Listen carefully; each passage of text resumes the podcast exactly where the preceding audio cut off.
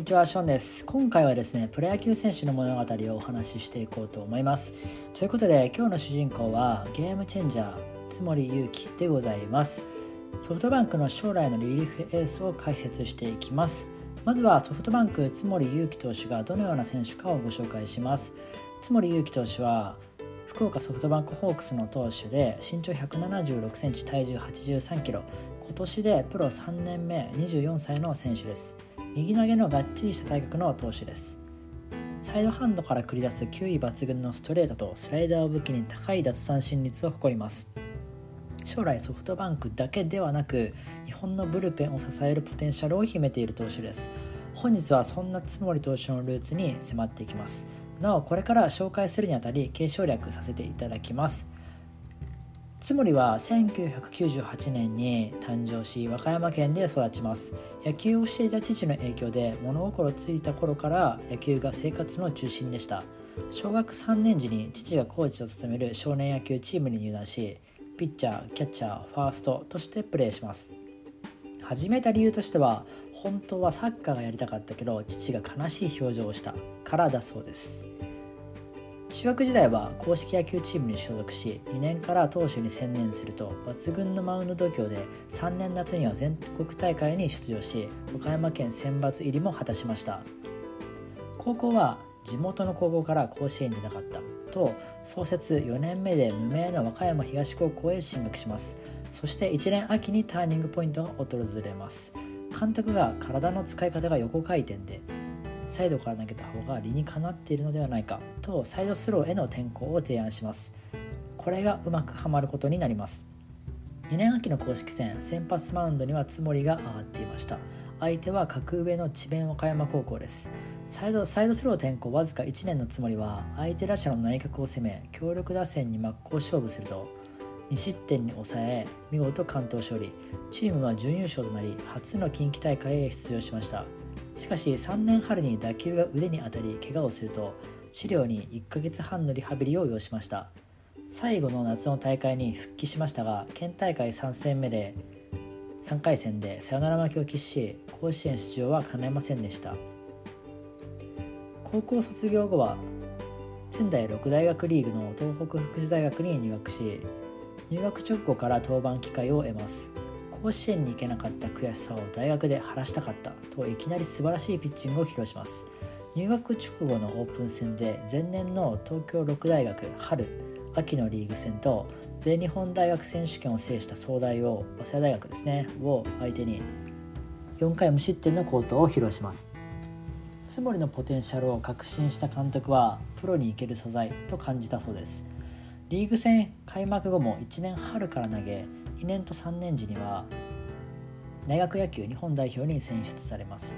さらに3年時の全日本大学選手権では先発リリーフで全試合に登板し18回3分の 2, 3分の2を投げ防御率は0.00とパーフェクトピッチング。チームを14年ぶりの大学日本一に導き自身も最優秀投手に選出されました。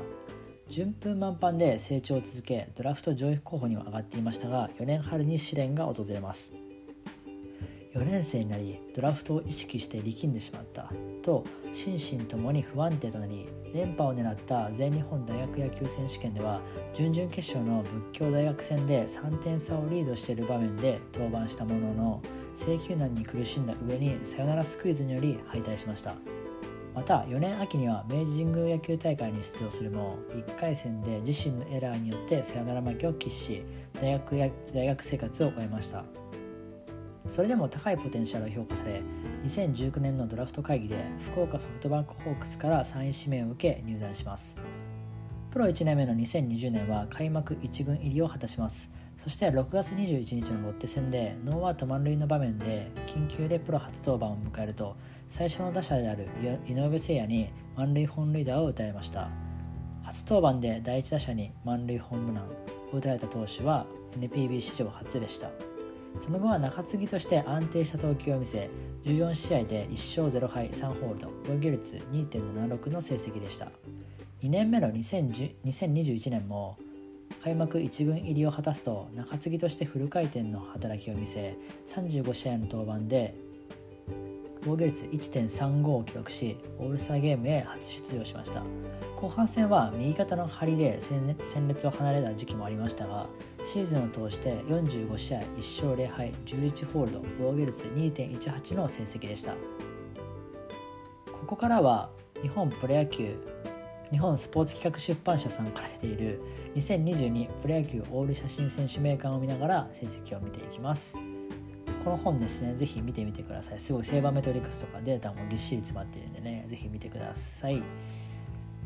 で、えっと、2021年データから見る投球スタイルということで、2021年は、えっと、45試合、全リリーフですね、全試合リリーフで登板して、1勝0敗防御率2.18を記録しました。33イニングを投げて、奪三振は43奪三振ということですね。で、投球割合に関しましては、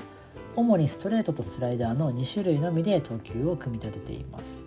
2021年のストレートの最速は153キロでただ速いだけでなく手元で動くため非常に打ちづらいです。平均球速も148キロと速くフォームも変則的なのでより速く感じるんじゃないでしょうか。このストレートは投球の8割超えと大部分を占めておりリリーフでは12球団トップの割合でした。三振の9割もこのストレートでリリーフではリーグ3位の空振り率26%とその威力がうかがえます。正直ストレート任せな部分もありますがそれがつもりの良い部分でもあります。もう一つの武器であるスライダーは投球の全体の2割程度を占めており空振り率も28%と高水準をマークしています。タイミングを外すにはいいボールですが被打率がやや高いのが懸念点です。チェンジアップはほぼ投げていません。ちなみにスライダーの被打率が2割6分7厘ストレートの被打率が1割9分4厘です。さらにですねセーバーメトリックスからのね細かい指標で深掘りしていこうと思います。まずはですね被打率被打率は対左打者が1割7分。対右打者が2割3分1厘と右打者にやや苦手意識を持っています。とはいえですね対左打者の数字が良すぎるため相対的に右打者への数字が高く見えるかもしれないです。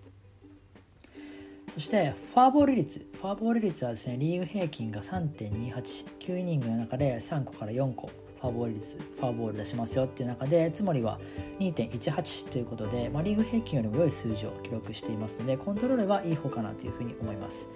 2020年シーズンはですね約2倍の数字だったので 4. 点いくつだったかな？3とか4とかだったので半分ぐらいにね改善されているのでここはね成長したところなのかなというふうに思います。続いて、えっと、奪三振率ですね。奪三振率はリーグ平均が7.54なので、まあ、9イニング投げて7個か8個三振取りますよっていうリーグ平均なんですけどつまりは11.73ということでこの辺りもね大きく上回ってリリーフではですねリーグ3位の奪三振率の成績でした。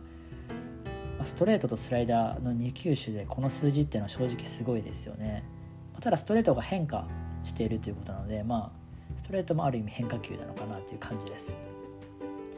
他にもですね空振り率26%というのはですね平均の22%を上回っていまして全球種で高い空振り率をマークしました。そして登板時に塁上に残っていた走者をどれだけ本塁に生還したかを示す指標である IR 率っていうのがあるんですけどもこれはですねリーグ4位の20%を記録しました。登板してまあランナーねランナーがいる状態で登板してどれだけランナーを返しちゃったのかっていうパーセンテージは20%ということで8割ぐらいは抑えれたよというようなそんな感じですよね。はいということで今日の主人公はゲームチェンジャー津森勇樹でした。ちなみにゲームチェンジャーというのは2022年の開幕戦で流れを変える投球をしたことから実況にそう呼ばれていました。まあ某動画であのパ・リーグ TV みたいなやつで流れているので気になる方は見てください。はい本日はですねここで終わりたいと思います。普段はですねショーンの野球チャンネルということで、えっと、この音声メディアの他にブログやインスタグラム行っておりますので概要欄チェックしてみてください。それでは本日ここで失礼いたします。ありがとうございました。またお会いしましょう。バイバーイ。